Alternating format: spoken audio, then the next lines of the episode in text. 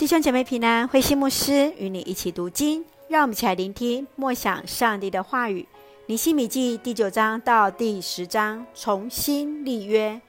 在第九章城墙重建完毕，以斯拉带领百姓在上帝的面前重新立约，不仅告白上帝是那创造的主，更是在历史当中看见上帝对以色列信实不变的爱。第十章接续百姓在上帝面前立约后，全民族的领袖尼西米、西底家、祭司长、利未人和各支派领袖一一签名立约。让我们一起来看这段经文与默想。请我们来看第九章二十三节：你赐子孙给他们多得像天上的星星，你使他们征服并居住这地，就是你许诺赐给他们祖先的土地。尼西米的祷词当中，以亚伯拉罕之约中，告诉百姓，上帝的应许一直都在。即便过去以色列人曾离开上帝，但是上帝依然持守、坚守着与以色列所立的圣约。此时，百姓一定要齐心努力，上帝必成就应许。你认为亚伯拉罕之约对尼西米这时代的百姓，有什么样的提醒呢？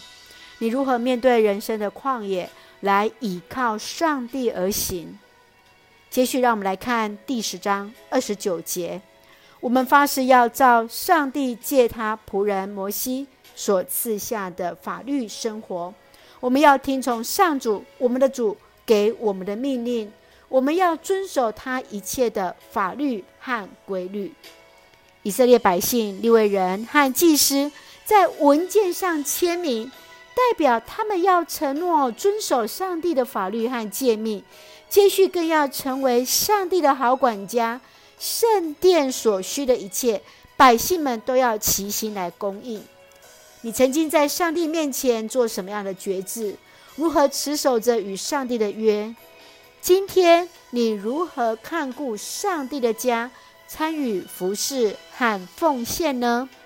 愿主来恩待，使我们能够持守与上帝的约，也尽心来为主服侍。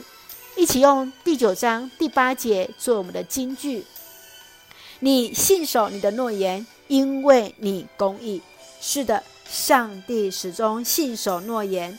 上帝是那公义的上帝。一起用这段经文来祷告。亲爱的天父上帝，感谢上帝恩待赐福我们丰盛的恩典，全能的上帝鉴察人心的主，愿主保守带领我们看见自己的错误，回转向你，持守主你宝贵的应许。感谢主，让我们有份于主的圣工，尽心尽力来服侍你，赐福主所爱的教会弟兄姐妹身心灵都健壮，保守我们的国家台湾有主的同在，执政掌权者。满有上帝所赐的智慧，使用我们每一个人成为上帝你合用的器皿。感谢祷告是奉告主耶稣的圣名求，阿门。弟兄姐妹，愿上帝的平安与你同在，大家平安。